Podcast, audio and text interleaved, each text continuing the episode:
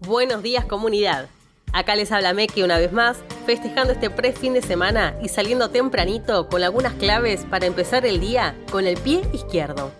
Arrancamos este viernes felicitando a los trabajadores y las trabajadoras de Madigraph que ayer cumplieron 7 años de gestión obrera.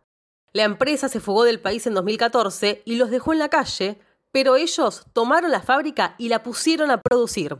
Hoy son un ejemplo de cómo luchar cuando los capitalistas quieren descargar la crisis sobre el pueblo trabajador.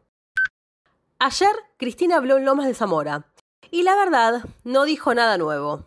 Volvió con que el amor vence al odio y con el ciclo de endeudamiento enorme de Cambiemos, pero se olvidó de comentar el principio de la película. Allá por 2016, la maquinita de emitir deuda arrancó porque le pagaron a los buitres. ¿Y quién levantó la manito en el Congreso para autorizarlo? Varios de los peronistas que hoy están en el gobierno. Entre ellos, Sergio Massa. ¿Y la grieta? Te la debo. Pero además, Cristina dijo, nos vamos a tener que hacer cargo del muerto que nos dejaron.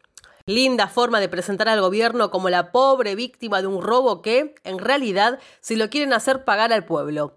Solo el Frente de Izquierda propone desconocer esta estafa la única forma de salir de la crisis sin estrolar a millones de personas contra la pared de los especuladores. Y ya que es viernes, vamos con un chiste.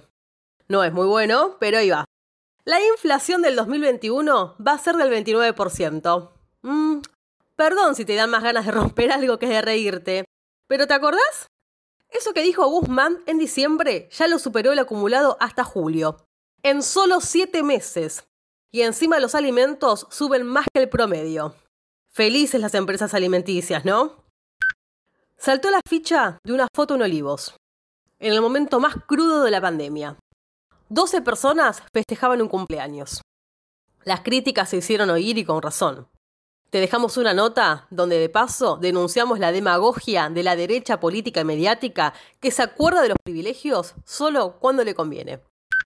Hoy es probable que veas en la tele a los trabajadores de EMA de Sur que van a cortar el puente Pueyrredón desde las 7 porque el gobierno sigue sin darles una solución.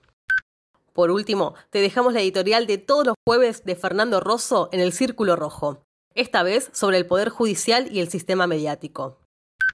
Antes de irnos, volvemos con algo que hace rato no traíamos, la pregunta del día.